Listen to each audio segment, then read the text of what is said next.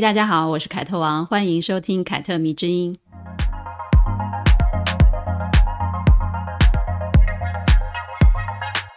心思敏锐的听众朋友应该都会发现，说了那么多集哦，在每一次说到人物的出生年月日的时候呢，我都会同时补充他们的星座跟星座的属性哦。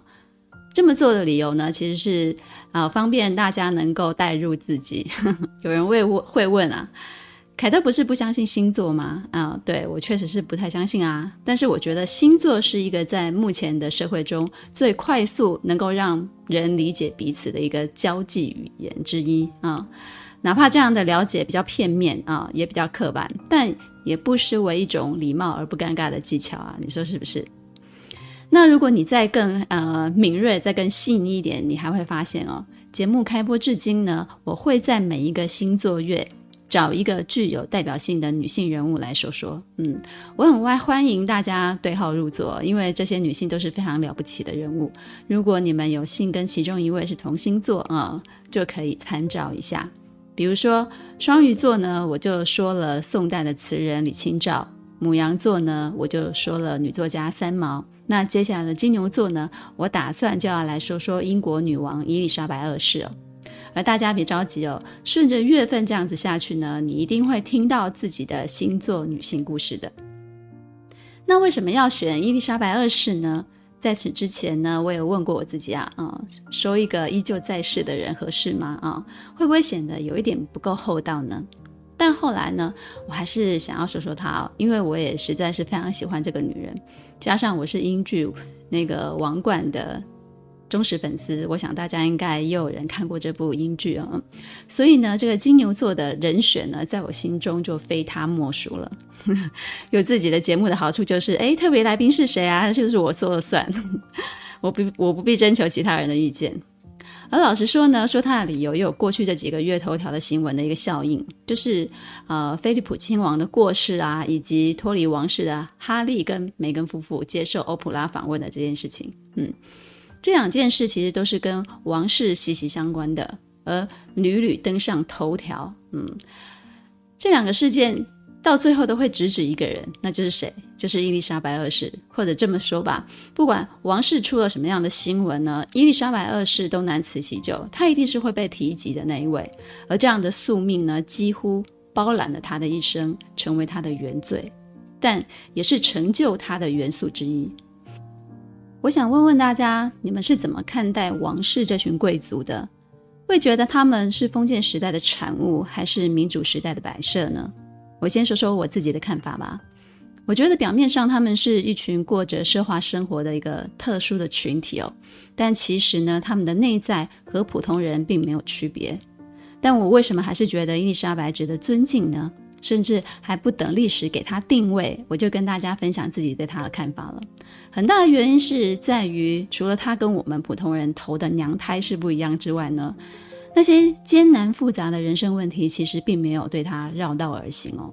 我觉得人心在哪里都是一样的，不管你是女王、公主，还是天天来回在捷运跟公司之间的小白领，每一个人都会面对以下的这些问题：我是一个怎么样的人？我要怎么样度过我的一生？我不喜欢我自己该怎么办？原生家庭的问题困扰我，我该怎么面对？等等等等，很多人生的问题。而且呢，在面对与解决这些问题的时候呢，又会产生很多很多的矛盾。比如，我想要的我做不到，那该怎么办？我辜负了别人对我的期待时，该怎么办呢？我在自己的社群平台上，经常收到读者给我的各种人生问题，有爱情的，有婚姻的，有工作的，有人际关系的，等等等等，好多的层面。我大致上得到了一个结论，就是大家基本上都是希望自己是被爱的、被重视的，而且是有成就的一个人，但也往往在这个过程当中发现了自己很平庸。有句话不是这样说的吗？人一切愤怒的本质，实际上都源自于对自己的无能。你发现自己并不具备想要成为的那种人的特质或者是能力，所以你会对自己生气，会对自己懊恼。我在伊丽莎白二世的身上呢，也看到过这个过程。她没有出众的容貌与魅力，而她的智力跟性格呢，也不是王室成员中最出色的那一个。她能继承王位，源自于一些巧合跟她的出生的顺位哦。但她最终愿意踏实的去努力，而且在缓慢的历史进程当中呢，帮自己扭转了局面。这也就是为什么同样都是艰难啊、复杂的人生命运啊，有的人就是可以交出令人佩服的成绩单，而有的人则不行。我在看这些女性故事的时候呢，经常想到的就是这一点，而且我想学习的也是这，也是这些。伊丽莎白二世其实已经把自己活成历史中的一员了。有幸哦，跟他同在一个时空背景底下，我觉得是很神奇的一件事哦。因为跟他一样在历史拥有足够分量的人，大部分都已经死去很多年了，而只有他是唯一一个活着的历史人物。光是想到这一点呢，你不觉得他就很珍贵吗？也许你要说，这可能跟她的长寿脱离不了关系，可不是吗？算一算，她今年过完生日都九十五岁了耶。伊丽莎白二世有“超长待机女王”的称呼哦，从一九五三年登基以来呢，已经在位六十八年了。这个数字代表什么概念呢？我来跟大家说明一下好了。女王在位的六十八年间呢，经历过十三位的美国总统，十四位的英国首相，二十九位的日本首相，九位法国总统。而且其中呢，有一些人都已经不在人间了。这下子你知道哦，超长待机是怎么样超长待机法了吧？可以说完全是前无古人后无来者。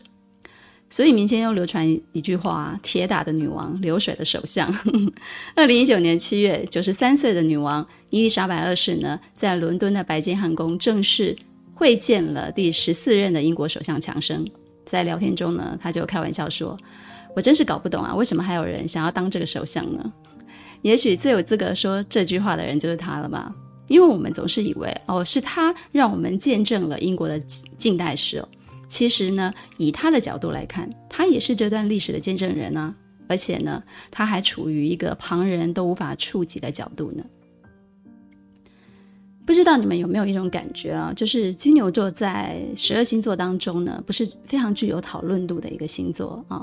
顺位上呢，它不及母羊或者是双子这两者的高调啊，而属性上呢，相较于其他两个土象子民处女或者是摩羯，又都比它的存在感更高一些。嗯，但是我其实一直很喜欢金牛座的女生哦，这个星座也出产了很多很耀眼的演员或者是明星，比如好莱坞的凯撒琳·赫本啊，奥黛丽·赫本这两位赫本呵 呵都是金牛座的女生。而且呢，也都是经得起时间淬炼的女人，哪怕她们的荧幕形象是非常的不一样。凯萨琳·赫本是很有个性的一个女明星，而奥黛丽·赫本不用说了，大家都很熟悉，她几乎就是优雅的代名词了。其中呢，凯萨琳·赫本得过了四次的奥斯卡最佳女主角。她有说过一段啊，呃，她给年轻女孩的一个忠告，嗯。我有写在我的第一本书啊，《时尚只是女人的态度》当中。他说：“如果你可以在金钱和性感之间做出选择，那就选金钱吧，因为当你年老的时候呢，金钱将令你性感。”我非常非常喜欢这段话，觉得很受用。年轻的时候看到的时候，因为我总觉得年轻的女孩很很常花很多的时间啊，或者是。精力啊，去追求什么皮相啊、表象、外表这些东西，而忽略了真正在职场当中呢，在你的工作当中呢，扎实的奋斗，因为这才是让女人熠熠生辉的一个最主要的原因，而不是你的颜值多高啊，你穿戴的多么的那么多么多的精品啊。毕竟谁都有青春嘛，嗯，但是成功呢，却不是人人都有的。我我觉得这也是很金牛做事的情形了，嗯。那我们再说回伊丽莎白二世好，她刚刚继位的时候呢，嗯，其实风评并不是很好，很长的一段时间还有冷血温莎的一个绰号，温莎是她的姓氏。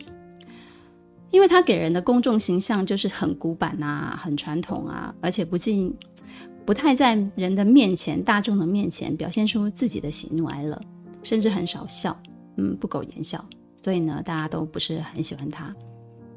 他继位的时候呢，英国正处于战后比较不稳定的一个状态，很多的国家都纷纷的想要脱离英国去独立。我觉得他是站在一个时间的呃时代的一个节点上，往回走呢是一个君主立宪制的巅峰，那往前走呢则是越来越民主自由的一个时代。但是他没有选择，他只能往前走。可是呢，他的肩上背负的却是过去那些体制教育。带给他的包袱。二战之后呢，所有的女性都开始争取一些权利了，也开始工作赚钱，拥有自己的社会地位。一个完美的年轻的女王，曾经寄予英国的社会一个新的希望。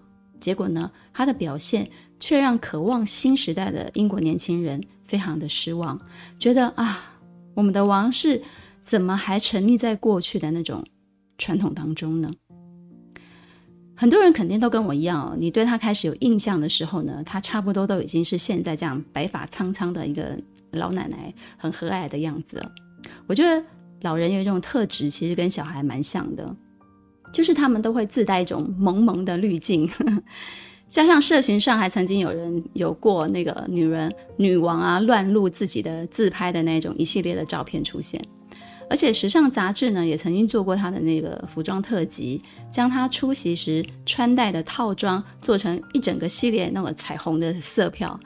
这些报道呢，都一度让我们以为这位白金汉宫的吉祥物一直都是如此的有趣啊、亲民啊，甚至他很跟得上时代啊。嗯，但其实我们都错了。老奶奶也有她的青春啊，那种很彷徨、很无助的青春。她年轻的时候。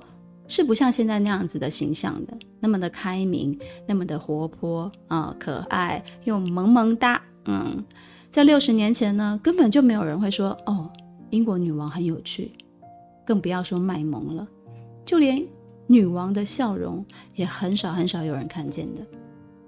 你要说，哎，她变了吗？也许看表面你会觉得，哎，是她变了吧？但如果你听完这集故事，应该会发现。也许从头到尾，她都是那一位对自己有着强烈的责任感、头脑清醒、有自己的决断，并且精力旺盛的女王。而这样的一个女性呢，你看懂她，可以让同样也身为女人的我们，在遇到人生问题时，有一盏明灯可以照亮哦。好的，那我们现在就要来正式说说女王的故事了。伊丽莎白二世出生在一九二六年四月二十一号，是处于金牛座的最开始哦。啊，他出生在伦敦，父亲是当时英国国王乔治五世的呃第二个儿子，在王位的继承权上面呢是属于第二顺位。伊丽莎白的伯父呢，也就是当时的爱德华八世，后来的温莎公爵，他才是王位的第一继承人。虽然出生在皇室。但不管是伊丽莎白二世呢，还是他自己的父亲，他们都从未想过哦，我要继承王位。一家人呢，其实是过着属于自己比较那种低调啊、平静的小日子的。而关于这段历史故事呢，有看过电影《王者之声》的朋友们，你们一定会非常的清楚了。但是呢，我还是要在这里简述一下，因为可能有人就没看过啊。乔治五世去世了之后呢，爱德华八世就继位了。但由于他执意迎娶那个辛普森夫人，一位离了婚的美国女人，所以他就引发了宪政的危机。在婚姻跟王位之中，他只能选择一个，要不放弃婚姻，要不放弃王位。他最终选择婚姻，放弃了自己的王位。于是呢，就结束了三百二十六天国王的身份，改由他的弟弟乔治六世接手王位。而这个决定一下子就改变了伊莎白二世的命运了。他从一个跟王位关系非常薄弱的非直系的亲属，变成了日后注定要接手王位的那个人。所以，哈利王子跟梅根如果是放在以前啊，他们是没有办法结婚的，而且又同时保有王室头衔的。可见了三代之后呢，王室的礼教啊、宗教的规矩啊、民众的观感啊，也越来越现代化了。其实这些都是跟历史的进程有关哦，跟当时的社会风气也有关系。而这些呢，当然也跟个人有关系啊。很多读者就问我：“哦，了解历史要干嘛呢？对我现在的生活又起不了作用。”对，它或许是产生不了直接的影响，但是呢，理解历史的进程中的社会文化的那些变迁呢、可以对照你现在的所处环境，其实呢是很有效，能够帮助你对自己来定位的。我觉得人跟社会的关系其实是息息相关的。这也是，这也就是呃，当台湾通过同婚法之后呢，很多人就选择，哎，我不要再隐瞒我自己是同性的身份了。这个原因之一，有些人会说，哦，我不在乎社会观感。对，也许你个人是不在乎的，但如果与你关系重要的人在乎，只要他会影响你的决定，你就不会是毫不在乎的那一个。你说对不对？嗯。于是呢，一九三六年，爱德华八世退位之后呢，乔治六世就继位了。当时只有十岁的伊丽莎白就这样被推上了日后第一位继承人的宝座。伊丽莎白二世跟他的父亲乔治六世的关系非常非常的好。乔治六世在当时的英国也是颇受爱戴的一个明君。父亲应该是伊丽莎白二世最初的一个榜样了，也是他的帝王术的启蒙老师哦。呃，乔治六世应该大家都知道，他天生有口疾的这个隐患，跟温莎公爵相比哦，他一直都是能力比较平庸，而且甚至有一点软弱的一个王储。这一点其实跟伊莎白二世有点像哦。他当初继位的时候呢，也被认为过度平庸，而且不太具备什么王者的风范。但是，哎，他们父女两个人都依靠自己坚强的意志，扭转了世人对他们的评价。乔治六世呢，几乎是具备了所有，呃，国王该具备的美德了吧？啊、忠孝仁义、爱国爱家。本来嘛，王位一开始跟他是没有半点关系的，但是他半路即位，然后从哥哥手上接下了重责大任，为了完成自己的使命哦，就扛起了王权的大旗，放弃了自自己之前哦对生活的所有的规划。从没有王者风范的一个平庸的王子，历练变成一个真正的国王，我觉得这当中真的是得付出很多很多很多的心血的。因此呢，相比放弃王位的温莎公爵，乔治六世的勇敢跟担当，他是用实际行动去维护王室的尊严的，而这个精神其实是深深的影响英国人民的，也深深的影响伊丽莎白二世。所以说呢，父亲给伊丽莎白二世的教育就是一门非常重要的帝王课。一九四零年二战期间呢，十四岁的伊丽莎白二世就以公主的身份通过广播来鼓舞英国的民众了，这也是她第一次的广播演讲的经验啊。而二战期间呢，面对对英国非常不利的战局呢，伊丽莎白也毅然决然的选择，哎，我要穿起军装上战场去。一九四五年，十九岁的伊丽莎白二世就说服了她自己的父亲，她参与了一个支援战争的一个妇女团体。你想想看，一个公主自己给自己找一个这么麻烦的事情，我想她应该也是第一个吧？没错，她其实从小就是精通马术的，而且她还会开卡车啊，维修汽车的技术哦，其实蛮好的哦。然后在枪械射击的方面呢，也是非常拿手，因为他们都会有一个休闲活动叫做什么打猎啊。她不仅仅啊是英国皇室里面唯一一个参加过二战的女性，也是目前在世的所有的国家元首当中呢，唯一一位参加过第二次世界大战的。嗯，所以呢，你看她九十几岁高龄还可以坐直升机哦，到处跑来跑去。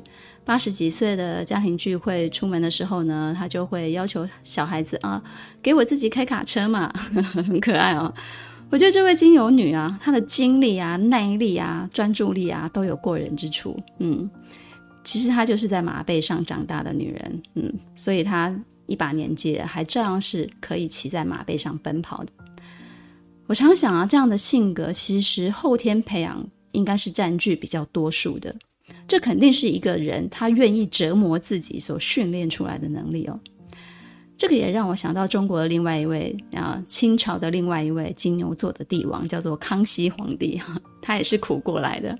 好，算了，扯远了，我们来说回伊丽莎白二世吧。在乔治六世去世之前呢，他就深深的感到，嗯，自己的身体可能撑不了多久了。于是呢，他就开始着手把自己手上的一些公众的事务，慢慢的交给伊丽莎白去委任处理了。我觉得皇室啊，对于继承人的培养啊，真的就是从确认的那一刻开始，哪怕对方是一个十几岁的孩子啊，哪怕她是一个女孩，你也要开始对她有不一样的教育了。一九五二年，乔治六世去世了，年仅二十六岁的伊丽莎白二世被正式的推上了历史的舞台，继承了王位，成为了英国的女王。并且呢，在一九五三年六月二日于西敏寺举行了加冕典礼，从此就开启了一段超长待机的传奇啊。后来呢，在一次采访当中呢，伊丽莎白二世就回忆起那段加冕典礼的经历了，然后语重心长地说：“哦，它真的很重，它的指呢他的头上的皇冠啊，加冕礼的时候呢，我能感觉到它有一吨啊那么的重。”当时呢，我甚至不能够低头看那演讲稿，因为如果这样做的话，你的脖子会断，而王冠会掉。真的是名副其实的，不要低头，王冠会掉。但是沉重的何止是王冠本身的重量呢？更是背后那些沉甸甸的责任跟担当啊！而这份责任跟担当，是连温莎公爵这样的男人都怕的要以爱之名，然后把他甩开的。在这里，我想要特别引用《王冠》第一季里面我最喜欢的台词，是伊丽莎白二世即将继位的时候呢，她的祖母告诉她的话：“亲爱的莉莉贝特，我知道你深爱你的父亲，我的孩子，我也知道你和我一样对他突然逝去悲痛不已。但是你现在必须将这些情绪暂时放下，因为你的使命，丧父之痛。”刻骨铭心，但你的人民需要你的坚强和领导。我亲眼目睹了三代伟大的君王，因不能划清私人牵绊和使命的界限而溃散。你一定不能重蹈覆辙。在你悼念你的父亲的同时呢，你也要悼念另外一个人——伊丽莎白·蒙巴顿，因为她已经被另外一个人所替代了。那个人就是伊丽莎白二世女王。这两个伊丽莎白会经常起冲突，但事实是，王权必须胜利，必须永远胜利。这段话虽然是台词哦，但写得非常非常的精彩，而且呢，我想也真的就写进了伊丽莎白二世从继位到现在唯一的原则：王权必须胜利，必须。永远胜利，也就是说，在个人意志之前呢，你首先要考虑的是家族王室的命运。你要把你自己的个人置于身后。我知道这在奉行个人主义的当代是十分不时髦的一件事哦，因为大家都想要做自己啊，哪有什么呃为家族使命要牺牲个人的事情出现呢？就连当个妈妈，她都要强调我要有自己的时间。我必须先是我自己，然后才是母亲或者是妻子。嗯，这当然都没有错，但是这些也都是有代价的。我觉得，身为女人，在家族与个人之间，肯定是经常要处于一个拔河的状态。而一个妻子或者是丈夫，于家庭而言，之所以重要呢，就是他们会在个人意志面前呢，优先考量家庭的命运了。我觉得这完全是一种责任的表现啊。当然，这也是一种代价的承担，就是我敢勇于承担这些代价。在这个自由的年代，我看到更多的人是吃自助餐的哦，不管是男人或者是女人，都想要把责任与担当撇清哦，因为他们要做自己。我常想，嗯、如果我自己当初我的母亲啊，没有因为牺牲个人的青春换取我们的成长，因为我的父亲很早就去世了，那我跟我的三个妹妹，可能就不是现在这样子，然后生活的会那么好了。小至个人，大至国家民族，伊丽莎白二世肩负的就是王室整个家族的一个重担。对比她的伯父温莎公爵，她终身只能在国外，不得自由进出准啊，不得自由进出英国，除非国家的元首召见她。很多人就会说：“哦，王室对她太无情了。”但他们又何尝想过，那个想做自己的温莎公爵，他是放弃了自己的王室一族的，也就等同于放弃了王室所有的成员与生俱来的义务跟责任，是他先主动放弃他们的，能怪谁呢？当时的英国呢，刚经历完二战，军事啊、经济实力都逐渐的走向衰弱。伊丽莎白继位之后呢，从前的日不落国。啊、嗯，变成了落日的帝国，不停的上演分崩离析的那些戏码，所以她必须以女王的身份，努力保持前殖民地与英国的一个特殊的关系，并且加强英国的统一。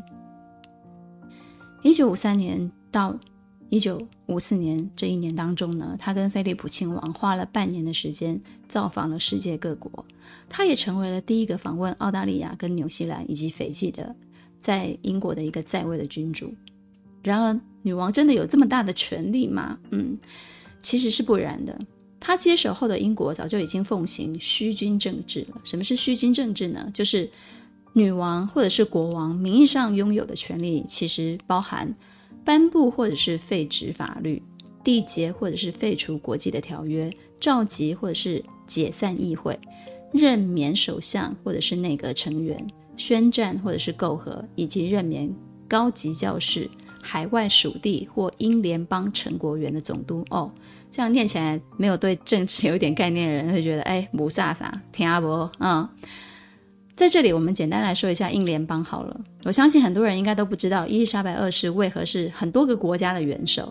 而之前呢，哈利王子单方面说他要脱离王室之后呢，要加拿大马上就宣布他们不再承担哈利跟梅根夫妇每年约一千万到三千万美元的安保费用。为什么呢？许多人就会产生疑问：为什么加拿大要付给哈利啊夫妇他们提供这些安保费用呢？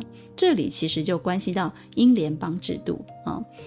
英联邦在一九四六年就已经改名为联邦了，但是在国际上呢，普遍还是称之为英联邦哦。至今呢，英联邦有五十三个成员国，其中有十六个君主立宪的国家，五个拥有自己君主的君主制国家，三十二个共和体。嗯，这十六个君主立宪的国家呢，就把英国君主。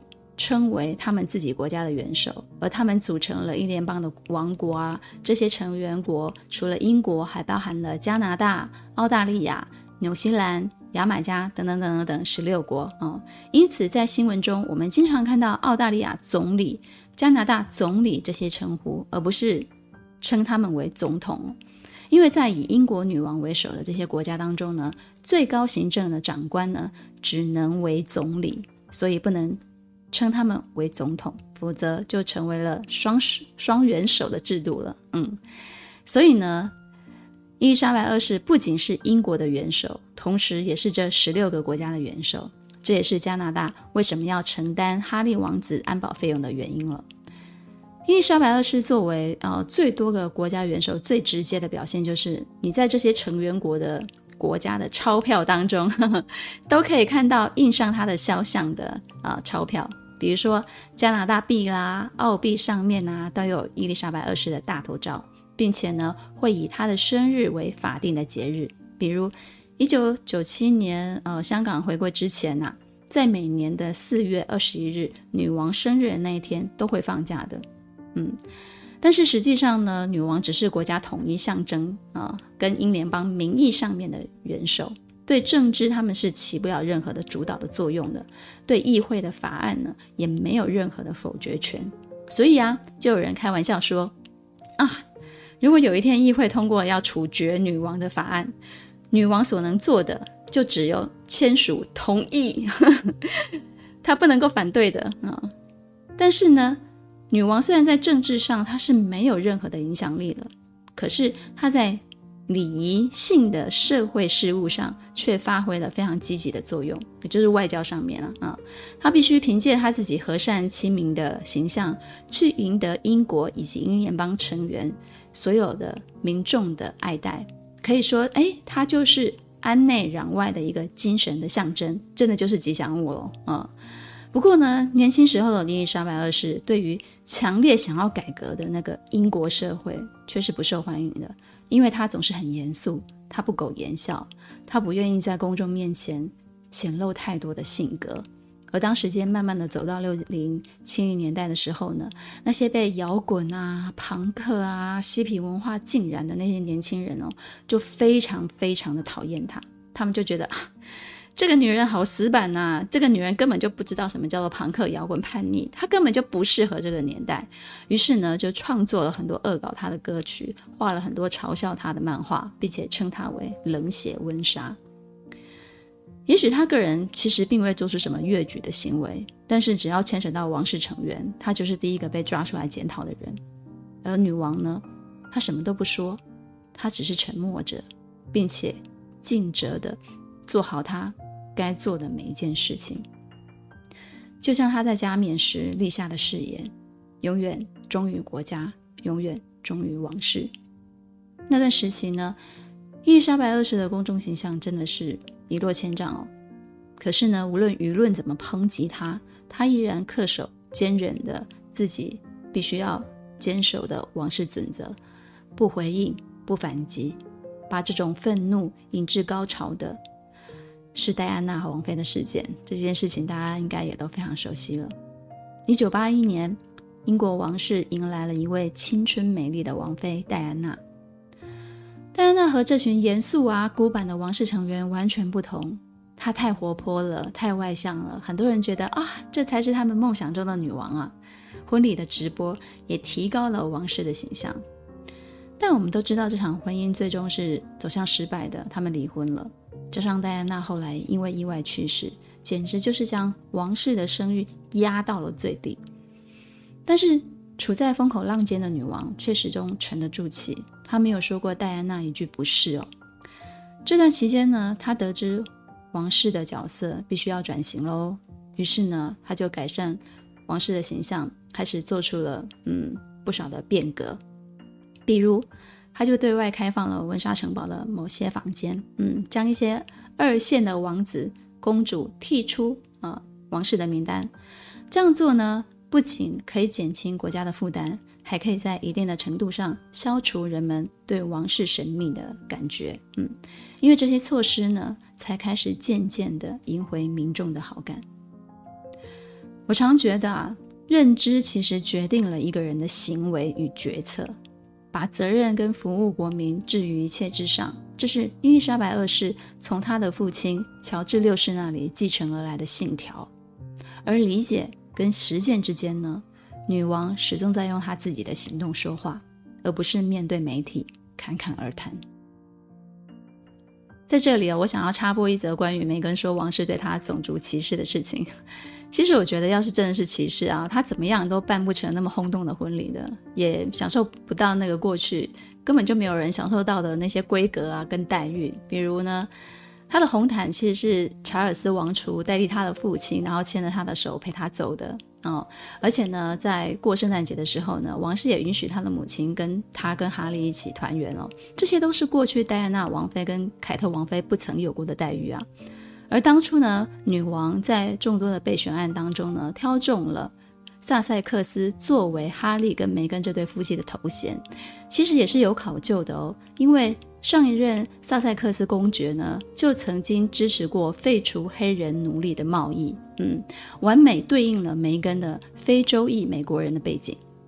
我觉得奶奶总是疼孙子的，但是她也不会没有限度的退让啊，她也是有底线的，就如同他当初对待自己的亲生儿子安德鲁王子一样。安德鲁王子发生什么事情呢？他扯上了一桩未成年性侵案的。呃，案件，而这位王子呢，已经永远不得出席王室任何的活动了。他已经像人间蒸发一样的不见了啊、所以呢，要我在这两者之间选择，我更加欣赏谁？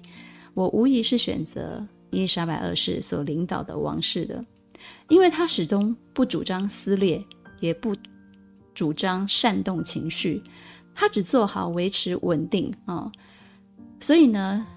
嗯，有人就会说，哦，他很假，但我却是这样想的。这件事情可能却是他登基六十八年当中，英国得以维持内外稳定的一个精神跟力量。嗯，我觉得这种力量是很强大的。在这样的力量面前呢，我会忍不住的动容，即使我知道那里也藏着很多政治的手段啊，也有很多操弄的技巧啊。但反观你自己在生活当中，我们不也是必要时为了维持某种稳定与利己的好处，必须要使用一些手段吗？我甚至在想啊，那些王室成员，比如菲利普亲王、查尔斯王子、玛格丽特公主、戴安娜王妃、哈利王子与梅根等等，他们能够理解王室的信条，但是在理解与接受之间，他们能够执行的又有多少呢？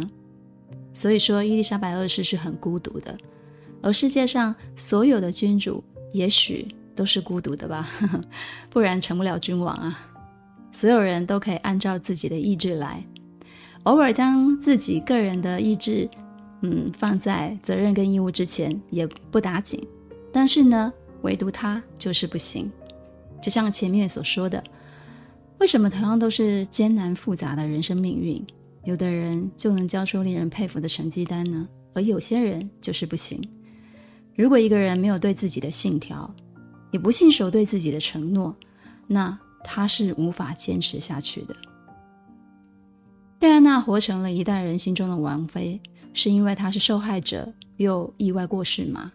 我觉得不是，诶，是她生前参与了很多公众事务，做到了将自己的责任与义务彻底的执行，并以此作为两个儿子的表率。所以，我真的很想说，呵呵，哈利梅根夫妇如果真的以母亲啊、婆婆戴安娜为指标啊，就。不要老是只啊、用模仿穿搭来表现，你倒是模仿一下他履行责任跟义务的这一块啊。因为哈利王子自己在接受美国呃脱口秀节目采访的时候，他自己都亲口说了，我自己也看王冠，虽然它呈现的并非精确的史实。但它让观众对王室的生活方式，对那种把责任和服务国民置于家庭及其他一切之上而导致的压力，有了大致的概念。他承认的那种压力啊，而他也和温莎公爵一样，因为不想承受把责任和服务国民置于家庭及一切之上而导致的压力，所以他一样以爱之名抛弃了王室。这没有不对。为了自己的家庭、爱人，这没有不对，但是你就必须接受代价。代价是什么？遭受除名，而且不能再接受王室授予的任何的优渥的条件。好的，那我们来看看所谓的民调好了。当你觉得王室是封建时代的遗毒，应该消失的时候呢？英国人民他们是怎么看待王室的呢？在一个民主政治主导的君主立宪制国家当中呢，这些年来，英国民众对于王室的支持率其实一直都有百分之七十左右。这份资料呢，其实是来自英国一家非常具有权威的调查咨询公司，叫做 Ipsos Mori。这家机构多年以来呢，一直保持着调查英国人民对于王室态度的好习惯，嗯，为我们留下大量的、连续的、可靠的民调记录。其中呢，女王在二零一二年执政满六十周年的时候呢，迎来了事业的最高峰，支持率最高，超过百分之八十的受访民众呢表示对英国王室的支持。二零一二年那一年是什么啊、哦？大家应该都要记得哦，就是伦敦奥运的那一年哦。女王在开幕式的时候还跟零零七一起从直升机跳下来哦，那个纵身一跃啊，简直就是开幕式的收视保障呢。嗯哪怕戴安娜去世的时候呢，最低的民调也没有低于百分之五十，可见的英国本土民众其实一直都是非常支持王室的存在的。你说哪一个国家的元首有那么高的支持率啊？英国人其实是蛮以王室为荣，好吗？所以，除非是王室他们自己自废武功啊，自己废掉自己，否则是不会被外力废除的。英国人也乐于被女王召见啊，哦。最好自己的孩子都能够上伊顿公学哦，自己能够被封个爵位。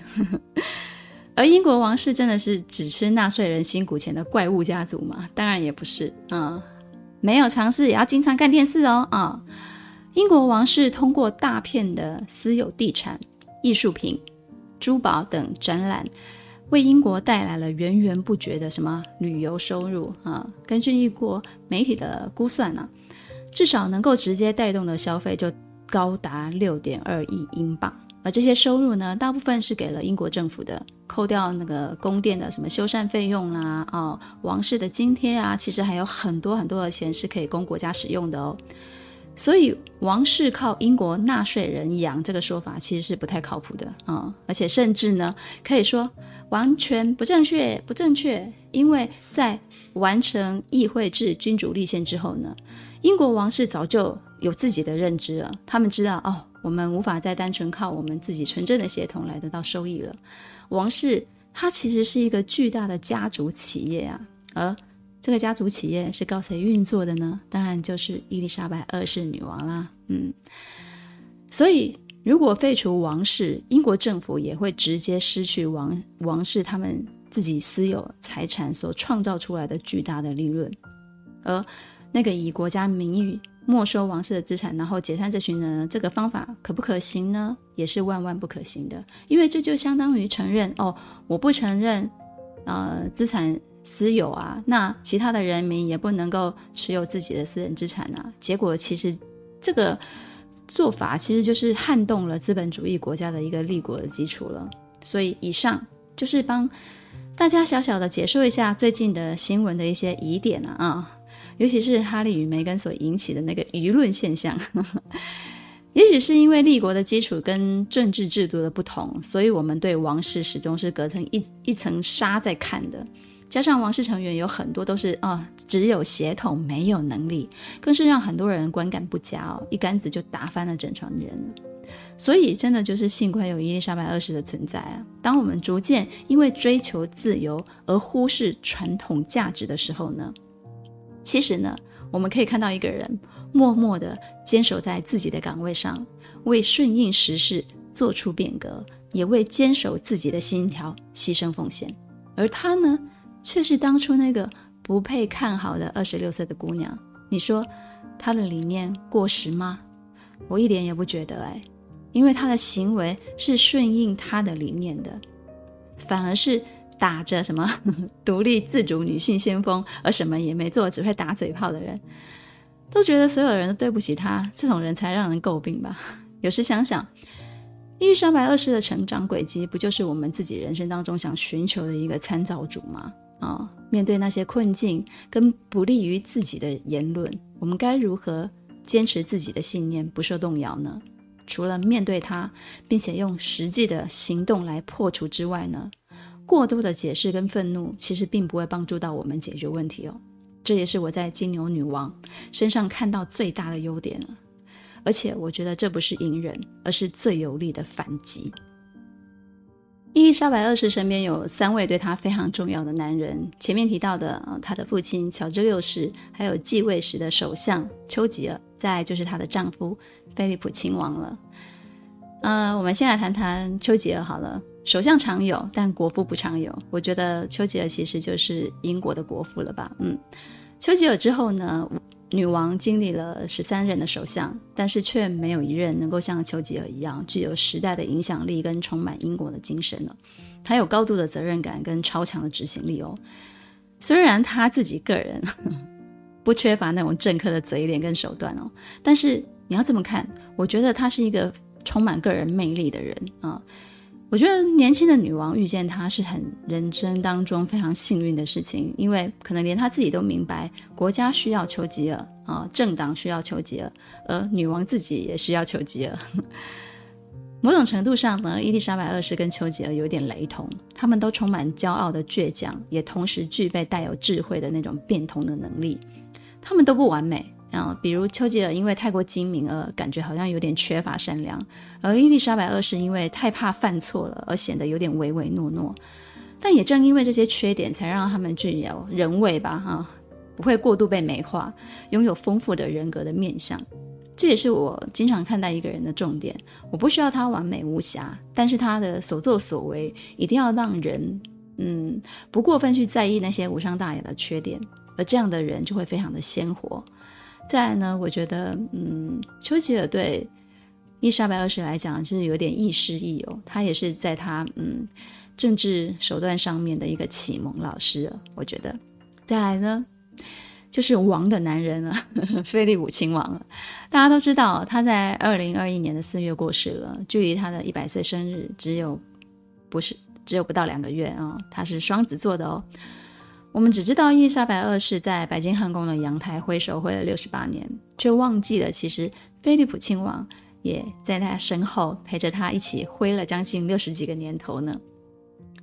一九三九年，十三岁的伊丽莎白二世跟着父亲乔治六世一起参观皇家海军学院，而菲利普呢就被安排啊、接待这个远房的表妹，他们其实是有一点点啊、远房亲戚的这种血缘关系吧。他性格外向，而且还带一点野性的菲利普亲王呢，就带着表妹啊骑马啊、打球啊、开快艇啊，哈，感觉然后在泡妹。伊丽莎白二世的少女心就瞬间大爆发了啊！之后呢，他们就开始通信，嗯，终当笔友哎，然后最后就终于来到伊丽莎白二世的适婚年纪了。国王跟王后呢，其实都意属她嫁给另外一个身份更适合她的人，但是她却执意嫁给她自己选定的人。嗯，因为她觉得菲利普亲王其实是更适合他们的。嗯，此时的伊丽莎白二世只是一个公主哦，并不在继承的顺位上。于是呢，他们就在一九四七年成婚了。但是没想到，温莎公爵的决定却自此改变了他们两个人的命运。登基之后呢，她不能够再跟随丈夫的姓氏，她的姓氏是蒙巴顿啊，甚至她的丈夫也必须放弃她的姓氏，并且在加冕时呢，要像臣子一样，嗯，跟自己的老婆行什么跪拜礼。嗯，我始终觉得伊莎白二世其实是爱菲利普亲王更多一点的，因为她的笑容很多都是因为菲利普亲王而展开的。当然啊。嗯，背地里更多的泪应该也是 为了菲利普亲王而流的吧。嗯，但是就像他所说的，他就是最适合他的啊，可以融化他那一颗因为身份而过于严肃的心。菲利普亲王虽然不如女王爱他那一般的深情，可是我们都知道，他其实也是真实陪伴在女王身边长达七十四年了，为这个身份放弃了所有年轻时的梦想。要这样为一段感情评价，我觉得太难了。每一对夫妻都有他们自己的风风雨雨啊，有些能携手一起走过，有些则是走过了，但也走散了。而他们特殊的身份跟地位，其实让婚姻长期曝光在大众的视线之下，光是这一点就不是寻常百姓可以比拟的。你说是爱情吗？嗯，它远比爱情伟大。那说是亲情吗？它又不止于此。所以，如果要找一个字，那只能说是爱了吧。而我们多数人只懂得爱情，不懂得爱。说几个冷知识吧，我很喜欢冷知识。伊丽莎白二世呢，喜欢柯基犬，大家应该都会知道。嗯，为了自己的爱犬呢，他曾经跟自己的女儿安妮公主吵过架呢，因为安妮公主没有管好她自己养的狗，她的狗就咬了女王的狗，女王就说：“管好你自己的狗。”但是。随着他的年纪越来越大呢，他也开始不再养狗了。嗯，为什么呢？理由听起来有点感伤哦，因为他怕他们等不到主人回家。哎呦，好感伤哦。再来，从一九六零年代开始呢，英国政府跟王室呢就会不定期的排演女王的丧礼。她的死讯有一个暗号，叫做“伦敦大桥垮下来 ”，London Bridge is down。女王去世的消息呢，从王宫传出呢，英国首相就会是第一个听到伦敦大桥垮下来这个暗号的人。之后呢，整个国家就会启动伦敦桥行动来处理一切事宜。而电视台呢，也就已经准备好所需要的一切了。首先呢，是停播所有的娱乐节目，然后播放悲伤的歌曲。接着呢，是安排主播来宣读女王驾崩的悼词。当然，这个就是已经早就写好的了。而为宣读訃文而准备的黑色的丧服，也已经是随时都准备在办公室放着了。女王去世的消息很快的就会在全世界传遍，届时英国还会展开为期十二天的哀悼期，女王的灵柩会停放在西敏寺，供民众瞻仰告别。到了女王去世的第九天，才会正式的举行丧礼。而这一切。女王自己生前其实都知道，而且还会在排练时给一些意见。所以在她生前就要做这些准备，并不是因为她年纪大了。刚刚说了，一九六零年代就开始预演了嘛。其实那个时候她才三十几岁啊，哈，距离她大限之期还很远远。可是她的身份是经常是曝光在大众面前的，加上经常周游列国巡视啊、访问啊，她的生命危险性其实是很高的啊、嗯。那不知道你听完这一集会有什么样的感受？而我觉得真正的女王啊，并不是承受王冠重量下的那种傀儡娃娃啊、牵线木偶，而是一个不断修炼她自己的内心、强大自我的一个勇者，有一种。虽千万人而无往矣的气魄，还有就是体力要好，足够长寿哦。喜欢今天的凯特迷之音吗？咱们下次见。